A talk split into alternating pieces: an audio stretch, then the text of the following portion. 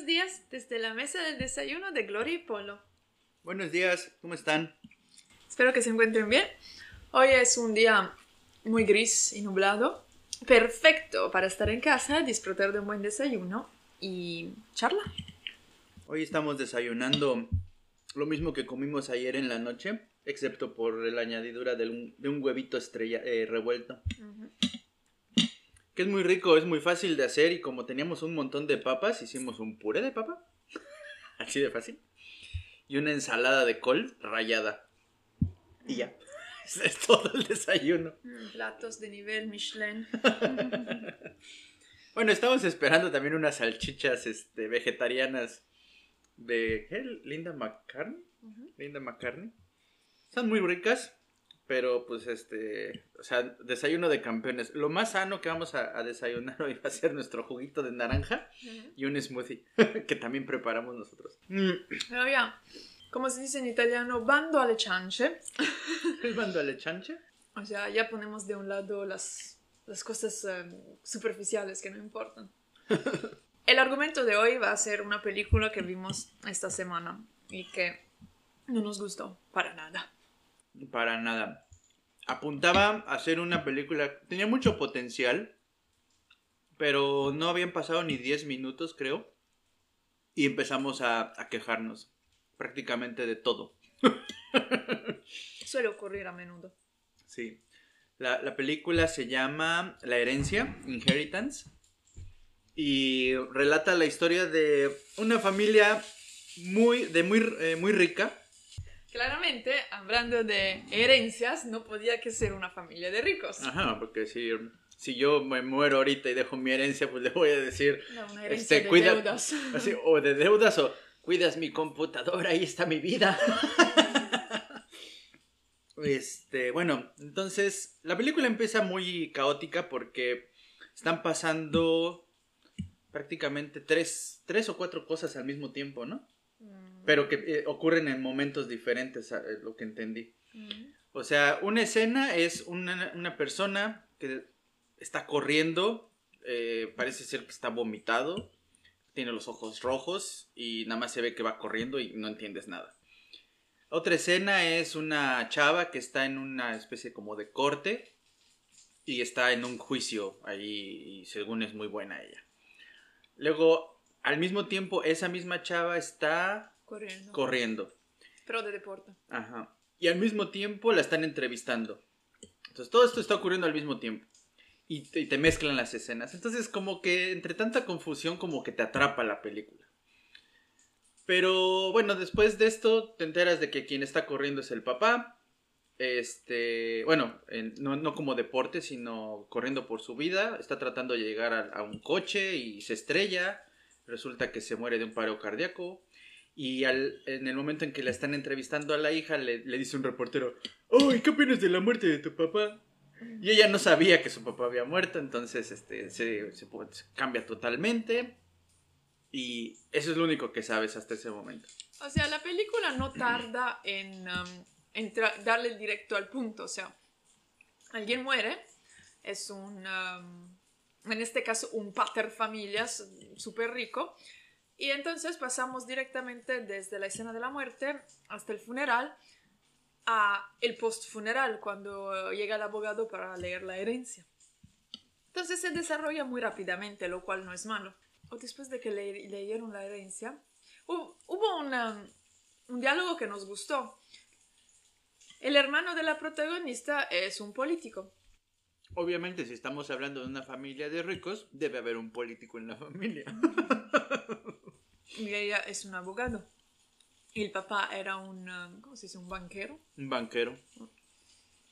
Y es, un diálogo rápido en que el hermano le dice, espero todavía tener tu voto. Y ella le contesta, bueno, va a depender de, de tus... ¿cómo De tus de políticas. sus políticas. Y pensamos, ah, qué chido. Qué chida discusión. Bueno, no fue una discusión porque fue un cambio de frases, pero qué chido. O Sí, sea, porque finalmente son hermanos, se tienen confianza y ella le está diciendo, bueno, si quieres mi voto, aunque seas mi hermana, eh, aunque sea tu hermana, perdón, pues demuestra que tus políticas van a ser políticas que yo voy a soportar. Bueno, lo que pasa es que leen el, um, el testamento El testamento, ajá. y resulta que el papá dejó al, hijo 20 millones de dólares en herencia y a la hija un millón de dólares. En todo esto, la hija no se ve interesada al dinero, entonces casi, que no le toca, pero todos los otros presentes como que tratan de consolarla diciéndole, no, pero tu papá te quería mucho, o sea, a pesar de que dio eh, 20 veces lo que te dio a ti a tu hermano, él te quería mucho. Como que dices, "Mm, ok. O sea, no que el dinero sea la forma de expresar cariño, pero bueno, hay algo de raro que está pasando ahí. Hay algo raro, sí. Además, ella como que siempre, todo el tiempo en la... En los primeros... Todo esto, es- recuerden, todo esto pasa en los primeros 10 minutos. Como que te da la impresión de que ella no está... O sea, está triste por la muerte de su papá. Pero al mismo tiempo tiene como un resentimiento contra su papá porque como que su papá siempre le mostró que era la segunda. Siempre, siempre, siempre. Entonces, pues este... Perdón por el ruido. Recuerden que estamos desayunando y es que Gloria acaba de servir las salchichas. Thank you, thank you. Um, y bueno, eh, los primeros 10 minutos creo que eh, son entretenidos. Después de, los, de, esto- de todas estas escenas, el abogado se acerca a la hija y le dice, tengo algo especial para ti que me dejó tu papá, especialmente para ti. Se la lleva a un estudio privado, le da un sobre y le dice, no sé de qué se trate, solamente me lo dijo que te lo diera a ti. Y, Y tu papá te quería y tu mucho. papá te quería mucho, ¿no? Y así de, "Ay", entonces uno se, a lo mejor un secreto familiar, este, más dinero, una casa perdida, a lo mejor, no sé, uno se imagina cosas así. Resulta que le dejó una herencia solo para ella. Para no hacer el cuento largo, que ya estamos haciendo un cuento súper largo, le deja en herencia una llave um, para una especie de búnker en el jardín de la casa, porque claramente tienen una casa grande como un pueblo, unas tierras grandes como todo el contado, y Todo esto en Nueva York. y en el medio del- del- de, la- de las tierras hay un búnker, porque claramente, ¿qué ricos no tienen un búnker? ¿A dónde hacer quién sabe qué adentro? Y adentro del búnker sí hay un preso.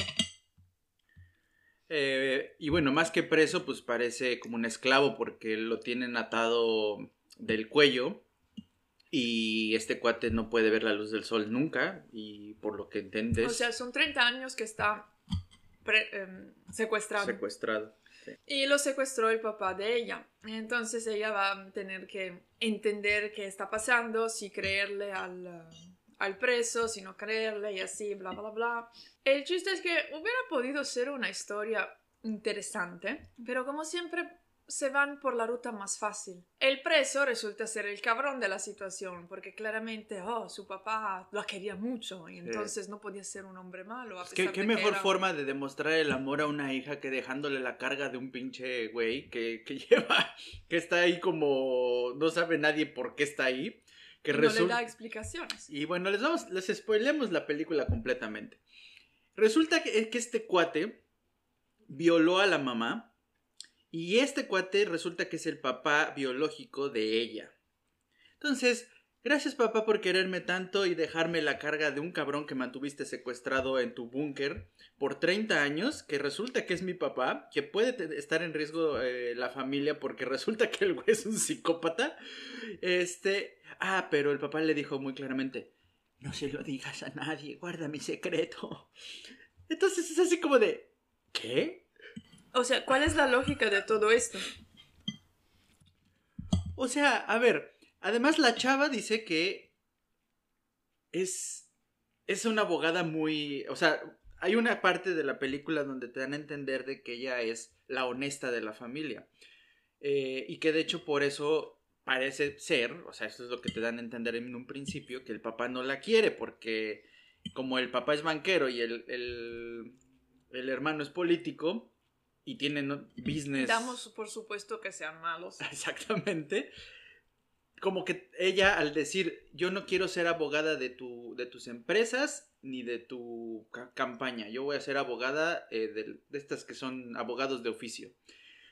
obviamente el, el, papá y el hermano ponen el grito en el cielo porque como la alcurnia de la familia, tú se supone que debes proteger las empresas corruptas de nuestra familia. Entonces dices, bueno, entonces la chava tiene principios.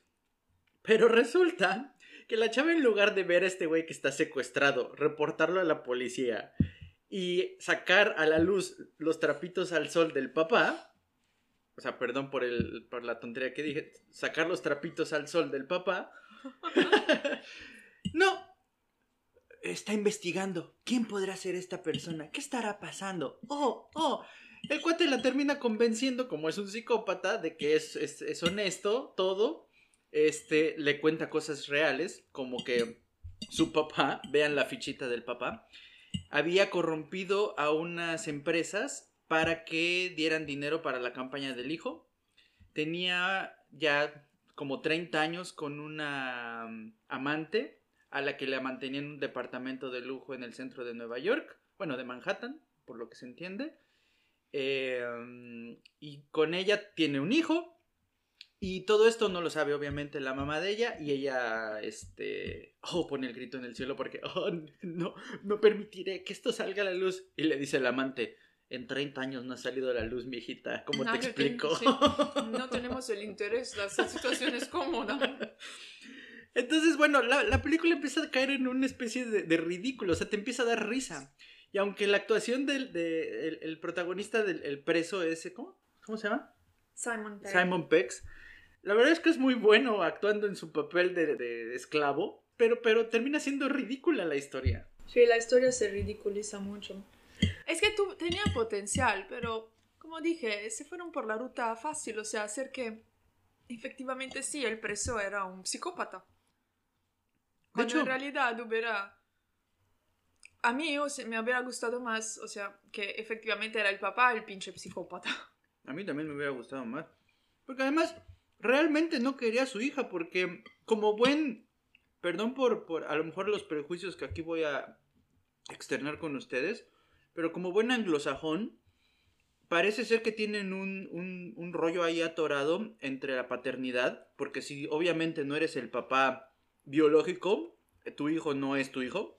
Sí, ¿qué, qué onda con estas películas donde la gente se pone muy obsesionada con que, ah, no, tú, persona que me creciste por 30 años, como no eres mi, mi papá o mamá biológica, pues entonces ya me vale camote, quiero conocer a la persona que por cualquier tipo de circunstancia no pudo eh, cuidar de mí. ¿Qué dices? Ok, está bien, efectivamente es una búsqueda de tus raíces, de tus orígenes, pero no lo sé, quizás porque no nos encontramos en aquel tipo de situación, no lo sentimos o no la entendemos. Es posible, pero es que en esta película lo que te dan a entender es que la razón por la que el papá siempre fue un pendejo con la hija es porque no era su hija. Ah, sí. Entonces dices, no manches, a ver. Y al final, idiotamente, porque es una forma muy tonta de resolver toda la, drama, la trama, perdón.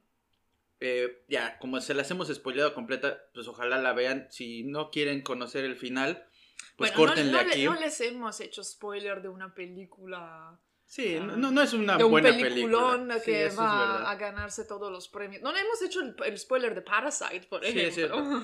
Entonces, bueno, el caso es de que obviamente, como son ricos, este pues son fáciles de detectar. El cuate este termina secuestrando a la mamá, amenaza con matarla, ah, también termina secuestrando a la hija, haciéndola ir a rescatar a la mamá.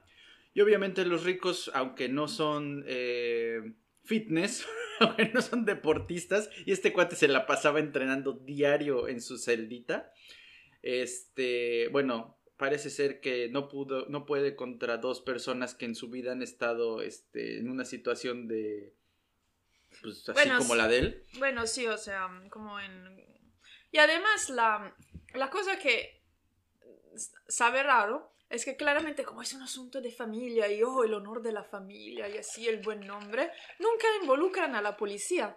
O sea, toda esta historia empieza porque cuando em, desafortunadamente el psicópata em, abusa de la mamá de la protagonista, el, eh, el esposo de ella em, lo agarra y en lugar de llamar a la policía, no se sabe bien por qué lo, lo echa a un coche para llevarlo quién sabe dónde. ¿Quién sabe a dónde? Sí, ¿Quién sabe ay, dónde? no, O sea, a lo mejor lo estaba llevando sí con la policía, pero dices, llámalo a la casa. O sea, para que tomen las pruebas y todo, para que en el proceso sí quede completamente implicado.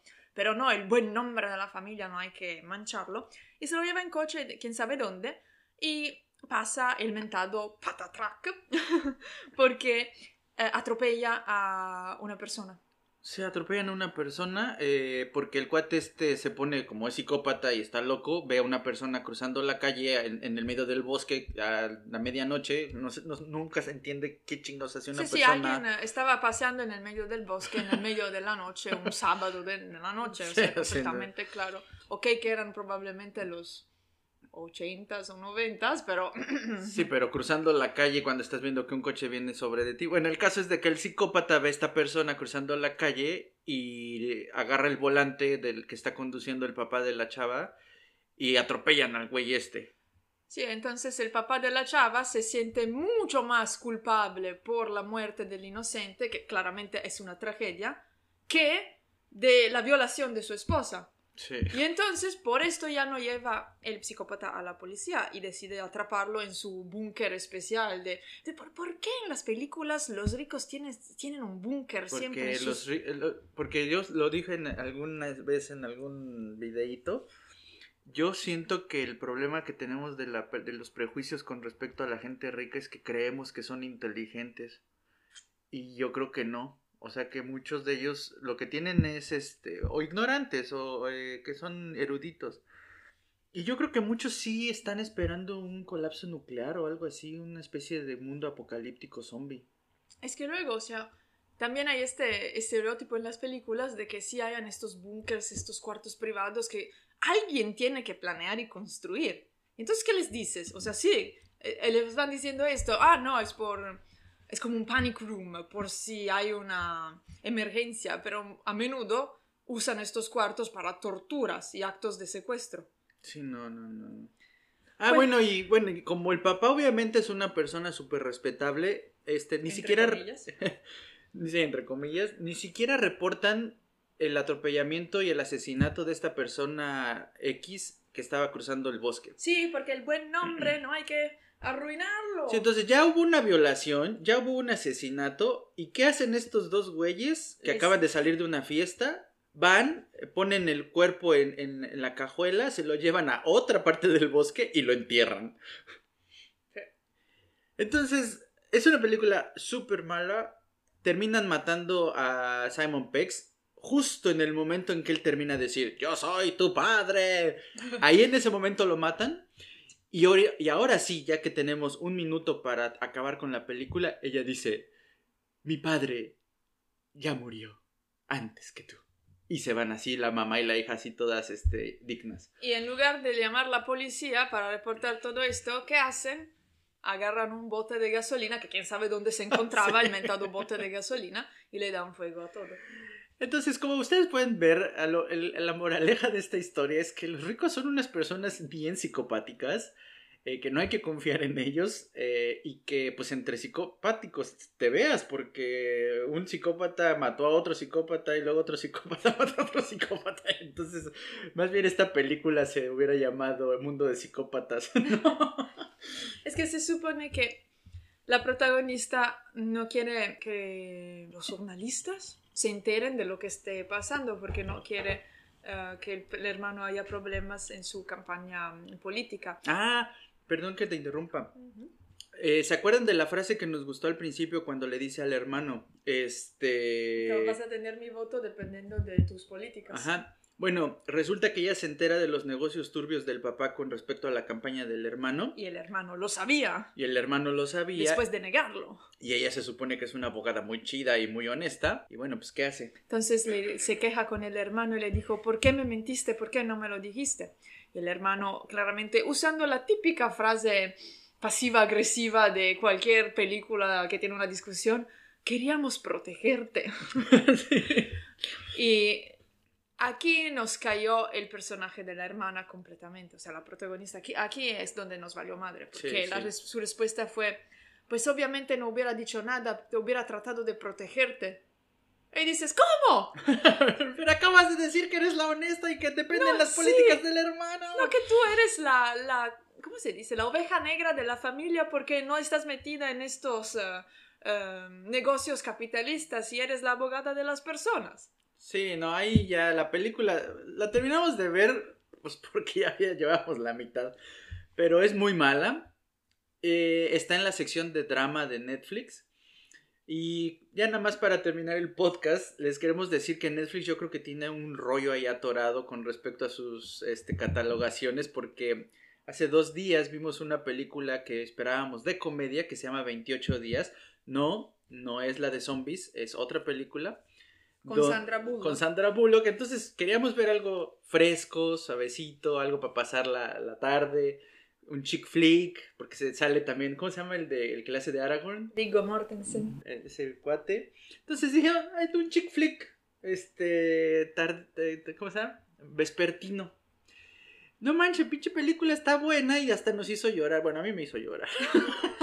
Sí, nos esperábamos una de estas feel good comedies eh, que, que relatan un mundo irreal y falso donde todos son felices y exitosos.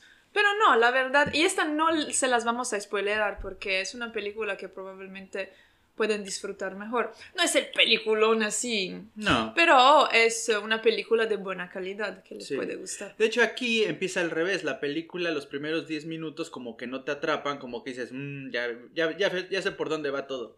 Y no, después de repente todo lo que pensaste en los primeros 10 minutos, como que se empieza a desvanecer, desvanecer, desvanecer. Y dices, oh, fíjate, qué interesante. Y aquí les va la reseña de películas de Gloria y Polo. Bueno, recuerda que la hora estocástica de los, de los sábados dice música y cine como ejes para quejarnos de todos. En este caso nos quejamos de los ricos y sus bunkers. bueno, pues algo más que quieras añadir. Nosotros ya acabamos de desayunar, por cierto, ya nada más falta el cafecito. Creo que nos quejamos lo suficiente. Bueno, pues este, cuídense mucho, que tengan bonito fin de semana, desayunen sabroso. Y pues nos vemos hasta el próximo eh, fin de Sábado. se- próximo sábado. Recuerden que en ocasiones vamos a tener podcast de, de extra entre semana, pero esos no les prometemos nada porque esos son extras. Y son estocásticos. Y son estocásticos, pueden ser de cualquier cosa, son como sorpresas.